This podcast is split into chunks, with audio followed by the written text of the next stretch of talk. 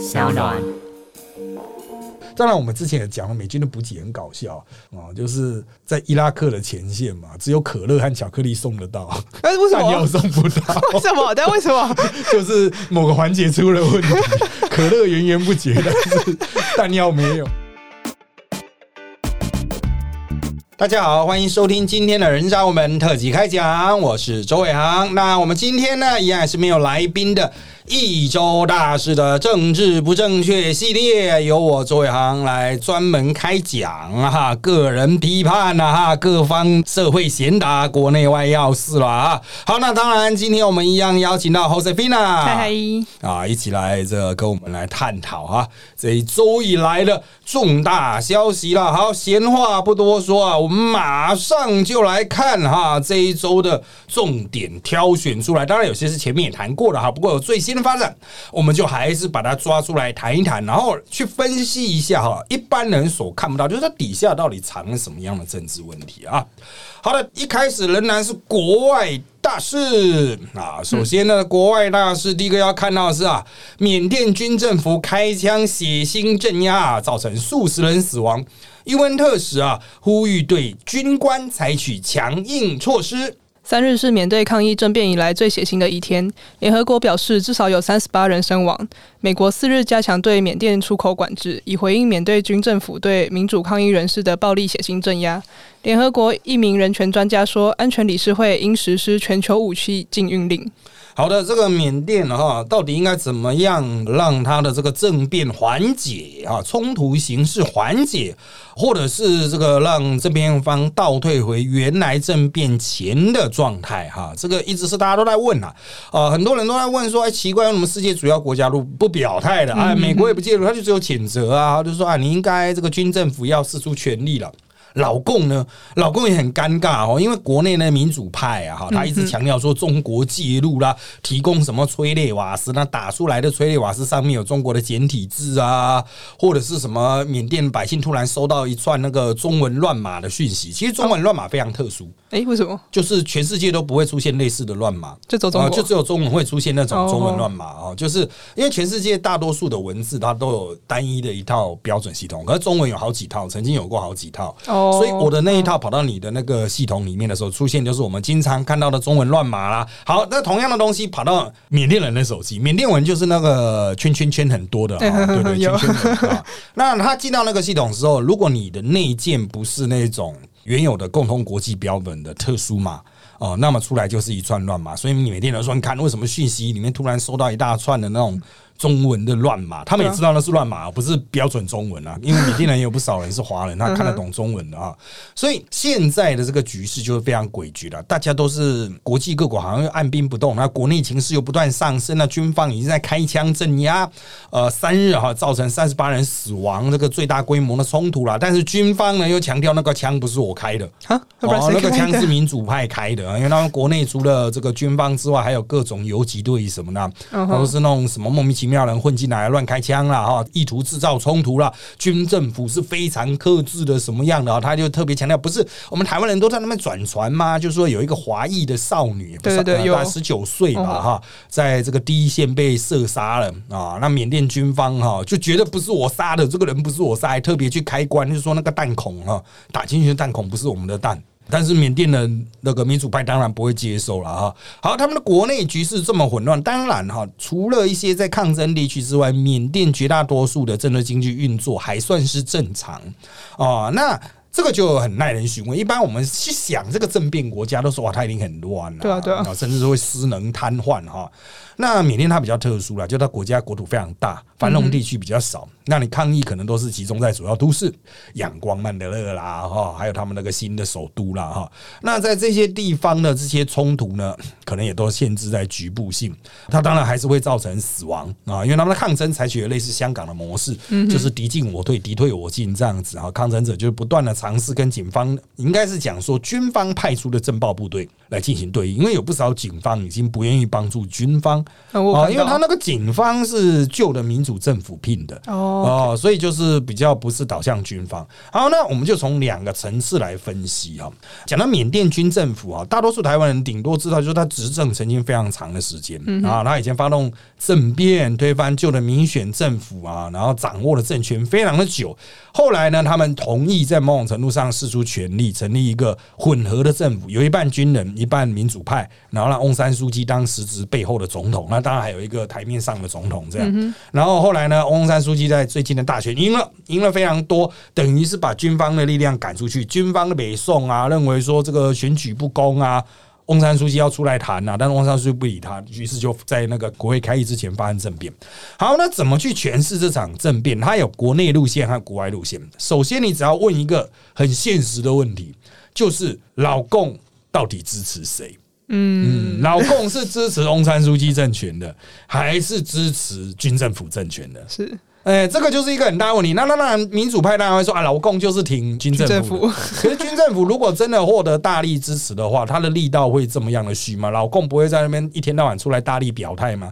理论上是会嘛。老共会出来说，哎，你这个我们尊重这个政府啦，我们给他的资源也没有。老共的态度也很诡谲。这个牵涉到军政府这个组织，虽然他都是军人，掌握实质军权。刚刚我们有新闻有念到提到嘛，他就是有一个什么制裁要针对军官。嗯，为什么要针对军官？台湾的军官哈，就是领公务员的薪水嘛啊，那没办法做什么生意啊啊，我们就是已经去除特权阶级化了。我们台湾的军人就是领固定薪水，然后领月退俸。那你退休的时候，高阶将领可能会被安排去一些特别的公司，比如说瓦斯公司，军方掌握的瓦斯。军方掌握的公车，嗯哼，啊，那这个就是他们安置这些人的一条路。那台湾为什么会把人安置过去呢？这也很多人不知道秘密，就是因为他们这些大将军知道的机密太多了。哦，是这样，他怕他投共啊，所以就说哦，给你一个董事长啊，月薪九万啊，月薪十三万啊，啊，那你就闭嘴这样子。啊，再加月退风不得了啊！啊，再加月退风不得了，所以你这些家伙哈，你不要给我叛变，你叛变你死了。就以前党国时代就帮他们铺了这个路啊，所以像我们现在还有很多瓦斯公司、很多公司公司都是安置这些人。那这些人当然退伍之后可能出来做生意，那也是退伍之后做生意。可是缅甸的军人不一样啊，就掌握了政权嘛，发动政变掌握政权，他们就开始介入实质的商业经营。所以缅甸在相当程度上。它的都市里面的一些大企业，或者是一些经营对外贸易的，都是军人，嗯啊，实质掌控了军人。所以，与其说是军人阶级，不如说它是一个我们过去有兵农合一嘛，它是兵商合一的特权阶级。是哦，所以他们就是缅甸的军人，就凯子帮，有点类似像。过去的贵族是武力，又是那种房地产的那一种，都有都有这样子。那缅甸人他们是拥有股票的，这些军人拥有很大的商业实权，然后在全世界各地藏钱嘛，就是绝对的权力带来绝对的腐败。那当然，民众对他们不满，并不是他们统治的很烂，就是因为他腐败了，太腐败，就是把钱吸了。就是其实他们的统治跟翁山书记统治也不会差太多，那效能方面不会差太多，因为毕竟他还是要自己发大财嘛，总不能政府都毫无效率，那他要怎么发大财啊？但是就是他们包山包海真的太多，所以引起人民的不满。现在哈，你单纯用军政府看他，你不如把它当做是一种新的贵族阶级，旧了算旧了，因为三十年了嘛，他们就是一个贵族阶级。而且这些军人都受良好的教育。必定一代传一代嘛，真是贵族哎！对对，它有点类似像中南美以前的那一些军人政变的国家，因为以前在中南美出人头地的方法就是去读军校啊，因为他没有什么一般的，一般大学都是农庄主的那种小孩才能够去读一般大学嘛。你那种穷人家，你要出人头地就去读军校。所以当那些中南美国家发生军事政变的时候，他的看法就不是说军人怎么去侵蚀民主，不是，他有点类似像中下阶层的复仇，嗯，就是中下阶层时代受够这些农。场主要把你干掉，要变成新的凯子这样子，但是后来又会有新的军人再把他干掉，又是新的穷人去把老的穷人干掉，因为中南美已经持续这种状况，上百年了，上百年，他们从一八三三年到现在就是这样子，一直发动政变。然后我们把这些格局放到缅甸，你就发现它的状况非常复杂，这是它国内的状况。因此，对国外来说，请问我到底要保谁？我今天是要把军政府啊，可他们政商关系错综复杂，不见得会有好处啊啊！那我如果押把翁山书记和翁山书记他们政府又有争议。而且他的政治实权又不够那、他没有掌握军队嘛，人家自己至少有枪有炮啊，啊，我们是什么都没有啊，就是翁山书记只有选票而已，都穷人在支持他，所以问题就很大了啊。那当然了，我们回归一个很基本的概念，就是民主政府的话，理论上应该去支持民主政府了。是所以大家都说，我们还是应该尊重缅甸的选举的结果啦。可是至于要怎么去帮，会不会大力的帮啊，就是一是个很复杂的问题。大灾问。所以有些人就讲说，美国应该不会介入啦，美国应该会用，就像刚才讲的嘛，就是说啊，我对你实施禁运啊，武器不要卖给你。就是让你没有枪炮子弹呐、或者是说，呃，你这些凯子哈，我去冻结你的信用卡啊哦啊之类的这种做法啊，像这种，我认为哈，的确啦，你冻结他信用卡，他搞会比较伤，因为他们这些军人其实都是商人嘛，嗯哼，啊，你让他没办法进行交易，他真的是会痛。啊，所以要把他们逼回台湾的时候，可能真的不是飞机大炮，你也不是说我要去发动什么第二次政变啊、煽动什么政变啊，或是直接派兵入侵啊，不太可能啦。以缅甸那种特殊性来讲啊，第一个它也不是在非常核心的战略位置，嗯哼，啊，那它的国家也非常大，内部问题非常的复杂哈，所以你要怎么介入，其实都怪怪的。我们现在看，就是美国是不会介入。中国原本大家觉得会介入，但中国现在也是自己很忙 啊。自己很忙等一下我们会谈到中国，他们也在对开会，这个很忙，所以没空啊，你们自己去弄你们的事情啊。所以我觉得缅甸其实也算准了啊，就美国总统上来他很忙，嗯中国也在乱，他很忙，所以缅甸军方就想，好，那我不这个时候政变，我还什么时候政变呢？我当然就是要趁你们在忙的时候嘛啊。嗯好，不过等老大忙完了之后呢，嗯。可能就会有新的发展了。好的，接下来我们看下一趴。香港泛民主派的黄之锋、梁国雄等四十七人因违反国安法案啊，继续严押。那其中只有四人获得保释。香港泛民主派四十七人被控涉嫌违反国安法案，西九龙裁判法院四日裁定案件延至五月三十一日审讯，只有十五人获准保释，黄之锋、梁国雄等三十二人还押候审。不过法官裁决后，控方律政司表示将就十五人获准保释提出上诉复核，十五人随即被收押，其中四人五日获保释。另外，中共官媒新华社四日公布。中国十三届全国人大四次会议预备会议通过议程，包括审议修改香港选制的议案。港媒报道，北京当局将大幅增加香港立法会的非直选议员人数，也会增加行政长官选举委员会的爱国成员。好的，这其实是两个部分这个表里呀、互相可以结合在一起哈。那之前曾经提过了哈，这有四十七个曾经代表民主派参加初选的人。啊，被押走了，被抓去啊讯问。那接下来呢他们就被送上法庭了。当时就说哈，他们上庭可能就会羁押。那当然了哈，他们是否有符合羁押要件呢？哈，我们现在台湾对于羁押，其实就是不是说涉犯重罪就一定押，而逃亡之余啦，或者他出去可能会砍人呐、或出去会串供啊，哈，他必须要有这些非押不可的事实，我们台湾才会押啊。毕竟我们在民主化之后，虽然大家觉得司法没有改革，但其实多多少少还是有一些前进了哈。这个不会随便乱压人哈，就是一大进步了。为什么你压人，实际上就等于把他抓去关了，意思就是这个样子嘛哈。那就等于是把人随便抓去关了，我们觉得这公平性会有问题。当然哈，就是要看他会不会跑。或者是他出去会不会造成伤害，然后出去会不会串供等等，如果都不会的话，那实在没有压他的理由。但他如果出去会砍人、伤人啊，去寻仇啊，那都不行。嗯啊，所以就很考验法官的智慧了。好，这是台湾的，台湾已经变成先进国家，但是香港的司法本来也是先进的，现在就要拉回去思考香港现在的困境。他这些民主派只是出来参加初选，还不见得是真正最后面民主派初选过后公推的候选人哦，不是，就是参加初选然后就被压了。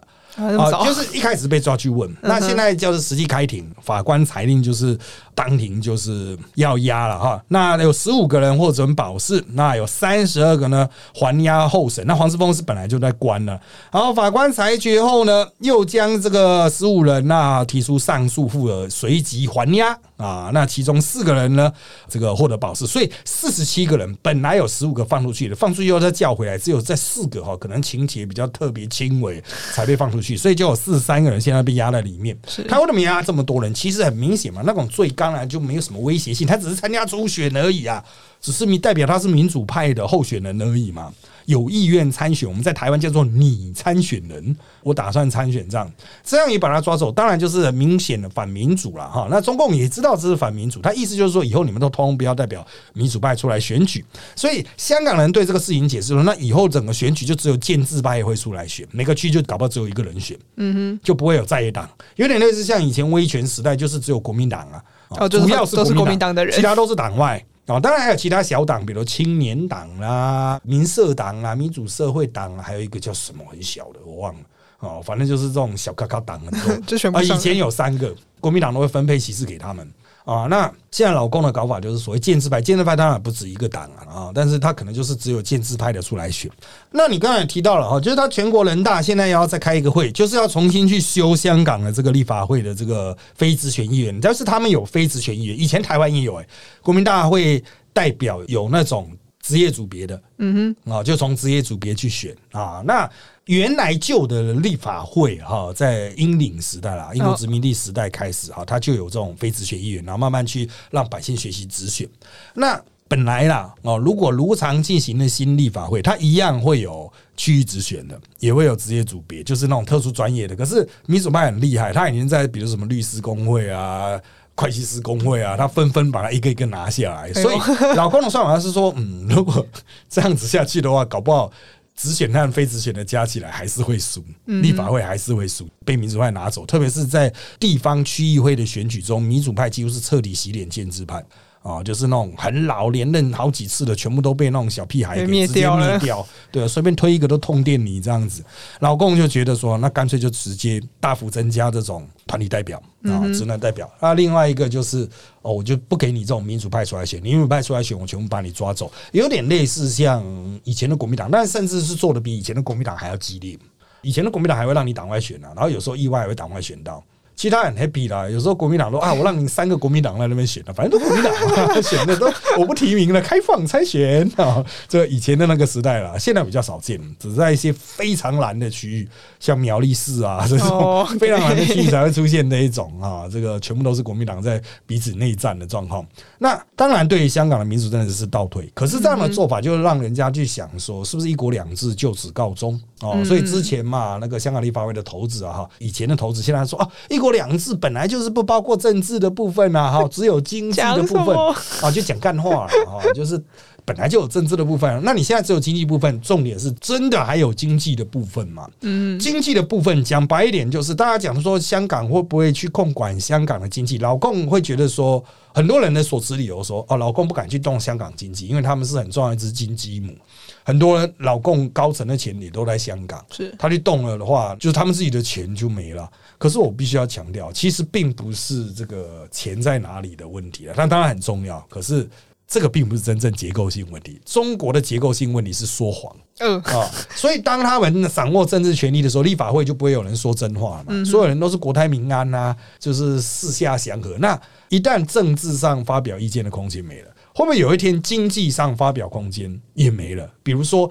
在香港，我可以发布一些消息，比如说中国某某国家企业营业额剧烈衰退，就是我们获得一个内线消息，哦，它的营业额大幅衰退，可是它还没有公布财报。啊，那老共如果出手去阻挡的话，比如说，哎，你这个分析公司不可以发这一份，嗯，你必须把它收回去。其实这种事情之前在香港已经出现，它已经有了，对，开始默默的出现这一种，就是没有分析商业市场自由，因为有时候你会侵害到中共高层投资的权利啊。当你说真的话的时候，他那个公司就是他买的嘛，他就说靠，你不可以讲啊，讲我的股票都跌爆了啊。所以当他去制止这样的行为的时候，香港的证券市场失去正确的消息。也就是说，它有点类似上海的股市啦、深圳的股市啦。原则上哦，就是所有的分析都是仅供参考，就像瑞幸咖啡那样子，所有的分析都是仅供参考，连会计师的签证也都是仅供参考。仅供参考，你就用通灵能力去感受它的时候，有一天香港变得那个样子，它就会变得像是中国的第三个啊，比如说上海啦、深圳股市之外的，就是香港股市。它到底有什么是真的？那你当然中国人还是敢买啊，可是外资呢？外资可能就会怕怕了。你这边所出的所有分析报告，我不敢相信了。我宁愿去看纽约那边分析出来的，我宁愿看伦敦那边出来的。所以，一旦香港的经济也陷入这种造假的情境的话啊，这个才是真正香港的末日了。过去香港的确是经济挂帅，没有错啊，他们才要慢慢学习民主政治而已。可是，如果监督的力量一旦消失，过去香港的廉政公署啊，你想失去了政治监督力的话，廉政公署还有个屁用？没用啊，就没有用了。一旦他没办法去，我讲白一点，廉政公署会去抓这个老共在香港的贪官吗？不会嘛，不敢吧？对啊，如果他在香港抓到一个贪官是老共的，比如说驻港办的人涉入的，嗯哼，该如何处理？除非他不是习近平的人了，不是习近平的人就可能会办了啊。那这种贪污腐败可能又会牵涉到商业利益。是啊，经济利益，所以这个环环相扣啊。我们讲政治联能非常重要，至少到现在为止，香港的经济还有它的事务官的联能程度还是很 OK，嗯哼，哦，还是在世界排名前列。我记得好像事务官的联能程度好像比台湾还要前面，嗯毕竟是英国时代留下来的那一种老派头还在了啊。但是，一旦啊失去了政治的监督力，后事如何啊，有待观察了。好的，我们来看第三个国外的消息，就是拜登首份国安战略指南表态支持台湾。美国总统拜登三日发布任内第一份国家安全战略指南，指南明确指出，美方将支持台湾这个主要的民主政体、关键的经济与安全伙伴，这符合美国长期承诺。美国国务卿布林肯也发表场外交政策演说。列出包括对抗 COVID-19、建立更稳健且具包容全球经济、让民主重新复苏及应应中国挑战等八大优先事项。好的，那这个国安战略指南跟他们布林肯、拜登从。选举时期一直到选后的发言基本一致。那当然最重要的，它是国安战略指南嘛，哈，当然是涉及国家安全的，其实就是比较具有向外的指向，箭头都指向别人，说你不对，你不对，我应该怎么样怎么样。那我们当然比较关心台湾会怎么写。原则上，我翻译给各位听听了哈，就是跟川普时代差不了太多。但是哈，拜登政权最大的特色，我跟一些社会贤达哈，是社媒人士沟通过，就是。他不会告诉你他真正的底牌是什么。老共现在就很困难，因为老共很希望能够，比如像川普那种，他就知道哦，川普就是明知道跟你对干，但是你私下可以去瞄他，就说啊，那个不要这样啊，好这样。可是拜登就是你台面上台面下你都摸不到他的底牌。嗯哼。那布林肯直到这个国安战略指南发布之后呢，他的国务卿布林肯还是说，跟中国当然可以谈，要谈就谈，但是要打的时候还是要打。基本上就是干话，你知道吗？这不是废话，要谈当然就谈，要打就打，啊，就等于是什么都没有讲啊。他不会说好了，我们就坐下来谈了，然后接下来就是和平啦，我们军队都各退一步，他不会。他也不会说什么，我就是要咄咄逼人，我就是要恢复冷战时代，我要把第一岛链往前推，我要让美军飞到你的海边，他也不会。嗯哼，他就说，那反正要谈就谈啦，要打就打了，哦，这个就再看看啦。你 可以注意哦，然后什么中央社的报道说，指南明确指出将支持台湾这个主要民主政体、关键的经济安全伙伴啊，符合美国长期承诺。请问这到底包括什么实质内容？都没有讲啊。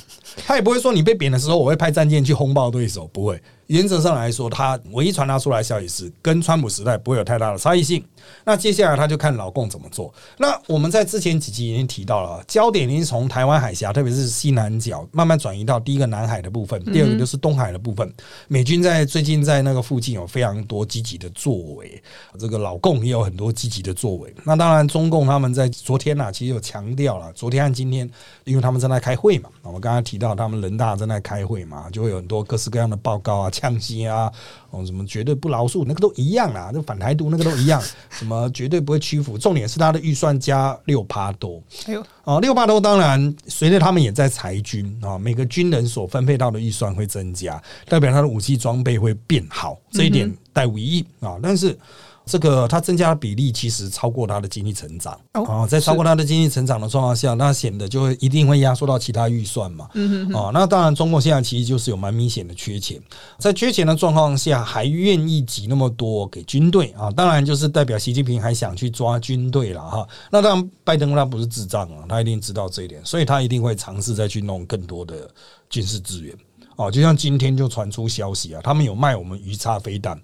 然后他们觉得卖太便宜的可能要加价，太便宜了，对不对？不加量但加价哦，不是加怎么这价，不是加量不加价哦，是不加量但加价哦，就是越卖越贵这样子，因为他就知道你要有用啊，反正你会买啊，哦，那我们就加价这样子啊，这其实就是川普路线。川普就是到全世界去跟那所有盟国说：“哎，你要出钱呢、出多一点啊，别只出这么一点点，要钱啊美国人没有钱呢、所以他叫驻日美军啊，日本要出钱呐、驻韩美军啊，韩国要多出钱呐、驻德美军啊德国要多出钱呐、到哪里都讲同样的话，对，你要多出钱呐、对不对？你不能让我在那边每天燃烧多少钱，因为美军驻扎真的很贵嗯啊，美军用的装备啊、费用什么都是非常惊人的啊。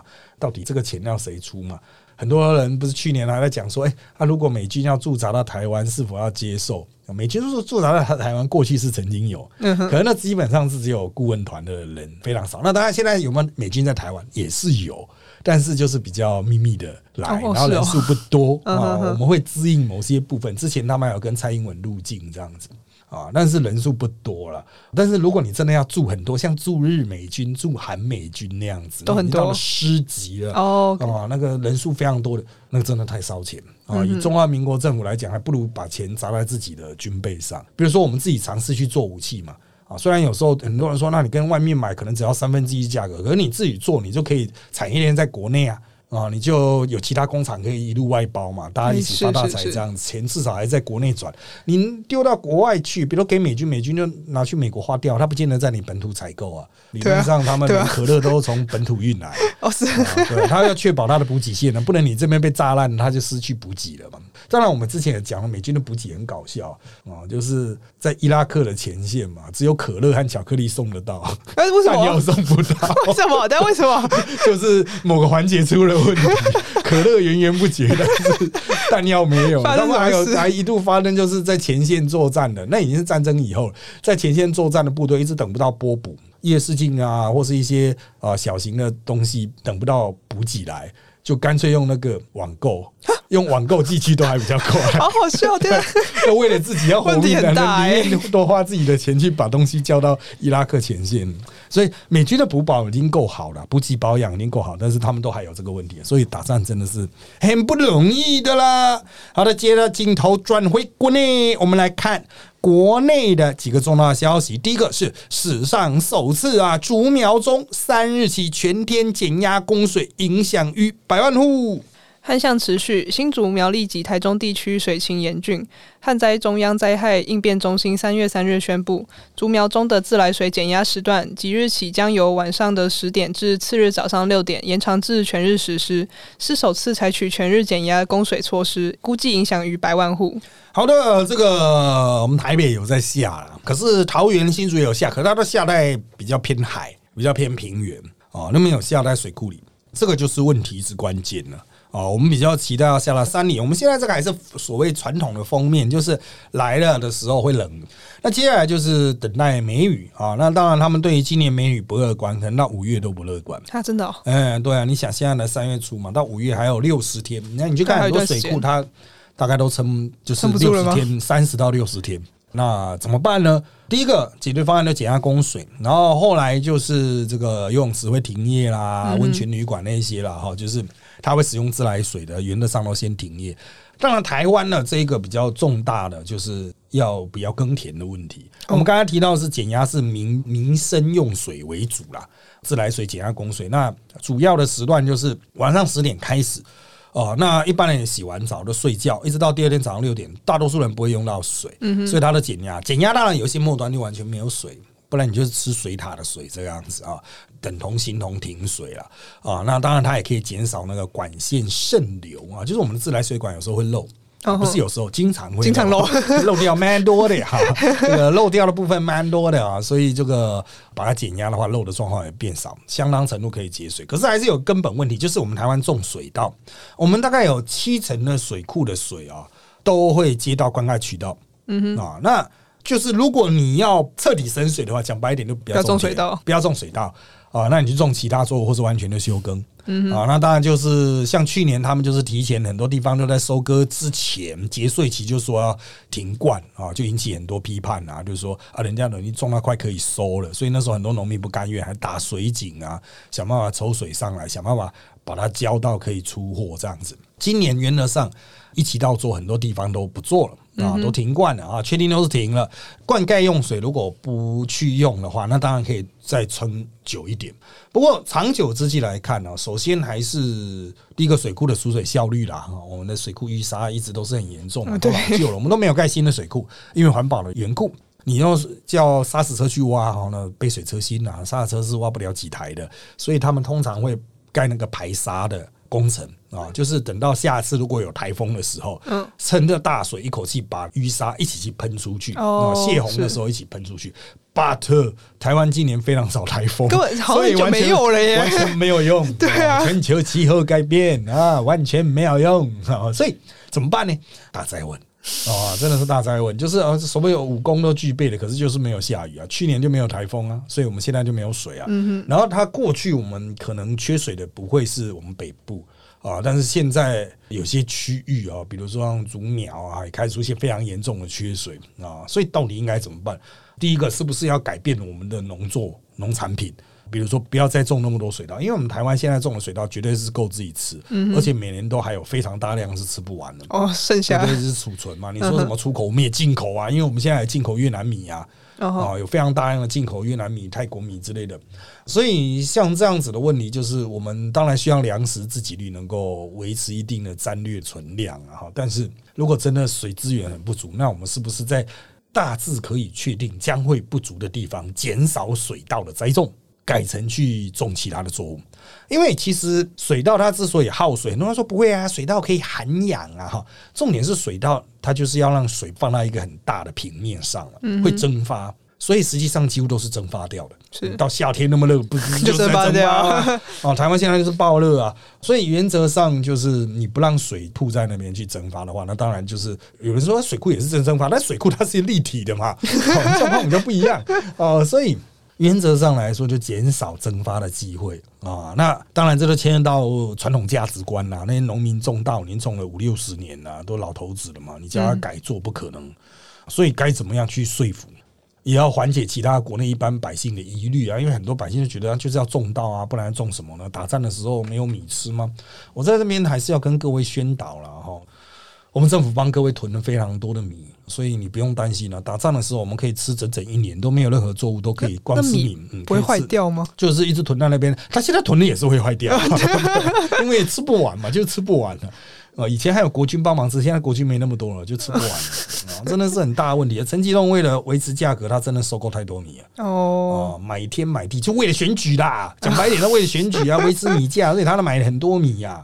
真的哦，是去化存粮一直是台湾最大的问题，嗯所以还是宣导说啊，大家多吃一碗饭啊，不要吃那么多面包啊，因为我们台湾人主食习惯改变嘛，很多人都吃进口的麦制品，所以这个问题需要好好研究。但是呢，台湾人现在想事情都很短浅，那些没有下雨哦，赶快祈雨啦，办祈雨法会啦，不然国军又出来人造雨也是有人造雨是没用的，对啊，几乎是没有什么用的呀。好了，我们再来看下一个主题了。首批 A Z 疫苗需谨慎，指挥中心确定不平，七天内开打。首批牛津 A Z 疫苗约十一点七万剂，三日上午抵台。中央流行疫情指挥中心发言人庄仁祥四日说，首批疫苗检验必须格外谨慎，确定不采取七天书审方案，检验确定品质后才会放行。好的，这个哈就是疫苗上周来了嘛，大家都在讲说，哎，什么时候要打呢？那那其实还是有一些书面审查。第一个，它的整个生产过程，然后疫苗的抽验。抽验，然后确定它的品质均一啦，保存过程都没有出事啦。国外经常什么什么冰箱插错电啊，导致冰箱停电了，所以疫苗坏掉的情形出现。是，那我们就是要分批检验嘛，哈。当然现在都是在这个专业的冷链物流链里面进行处理，它的量不多啦，十一万七千 G。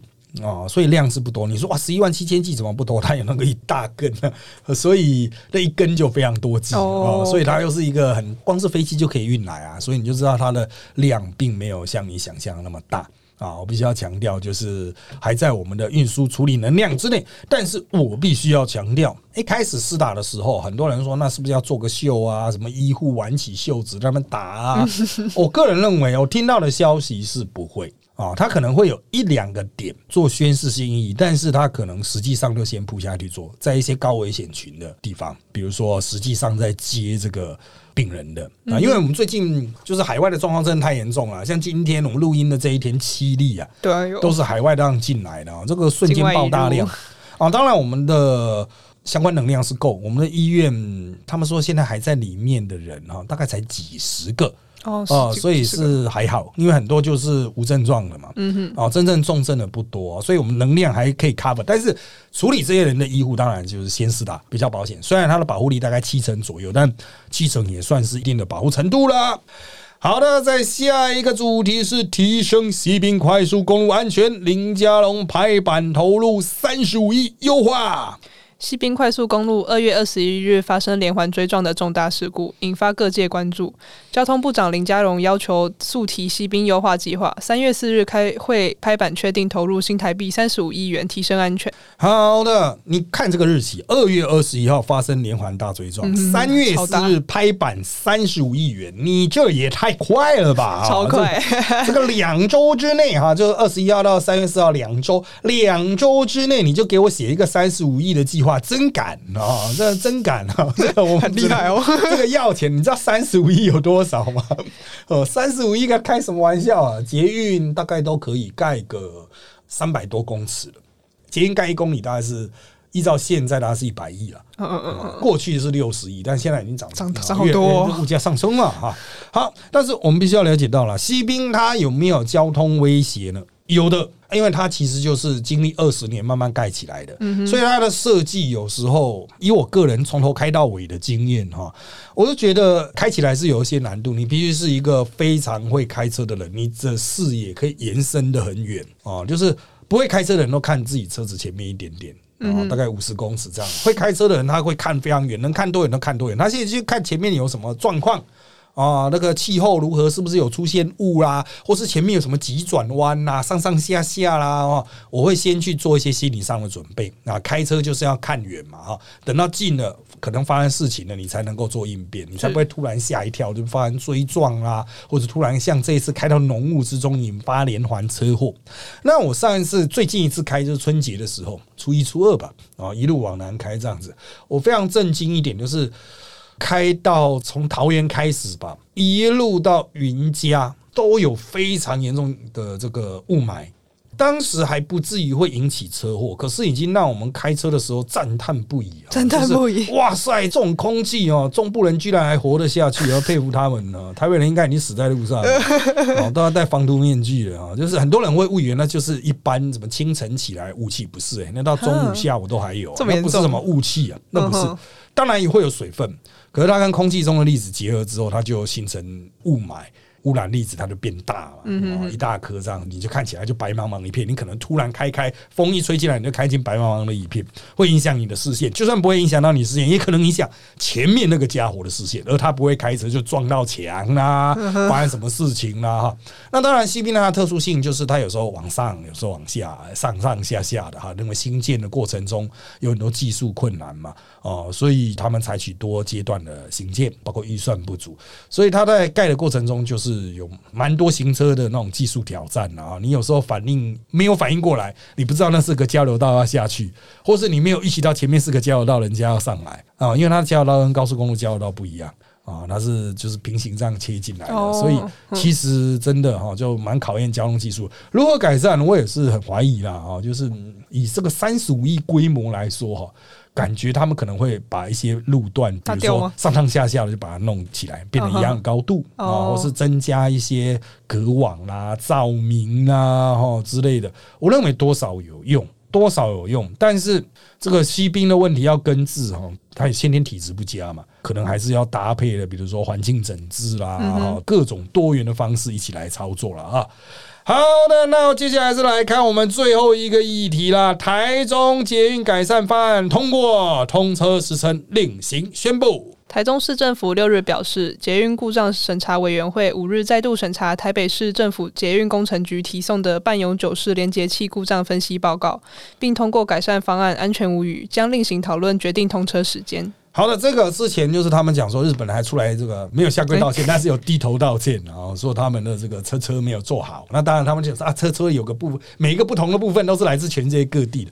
我必须要讲哦，现在因为。捷运列车的技术非常高阶，嗯啊，所以它已经不是说每个国家都可以自主去做全部的部分，它都都包到全宇宙各地去。一旦你使用一个新的技术，它可能是某些是在美国，有些在德国，有在法国，那最后的形成就是一种拼装车的现象。嗯哼，所以出包实属自然了。像 Josefina 出生之前，木栅线都经常烧起来啊，甚至起来对，烧起来对。那当然是因为那个时候马特拉的这个技术太过先进，它烧起来的原因是这个样子。我来简单跟各位说啊，现在有很多听台。是年轻朋友哦，那可能不知道，原来马特拉他们的技术只能做两列列车，嗯哼，啊，就是两节啦，两个车厢。是。但是木栅线你有眼睛看得到嘛？是四节，对，你就会知道它前面两个是一串，后面两个是一串。那旧的马特拉车型了哈，那这个旧的马特拉车型，它原本法国人想说，嗯，应该很简单吧？那就把这个两节一串，把它中间挂起来啊，不就可以了吗？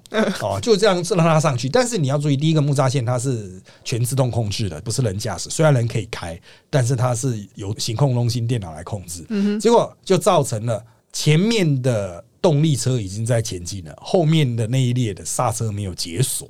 哦，就是它那个讯号沟通上有一些问题，嗯是，所以就不断出现火烧车。你会知道木栅线它是胶轮的嘛，橡胶轮胎的，跟一般汽车一样橡胶轮胎。所以它如果前面的在走了，后面锁死在地上拖，那当然会烧啊。